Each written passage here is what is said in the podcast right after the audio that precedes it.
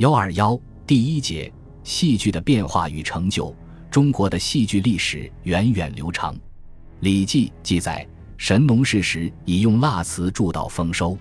古籍中又有百兽率舞、干舞等记载，这表明早在上古时期，作为戏剧之一种的歌舞艺术已经出现端倪。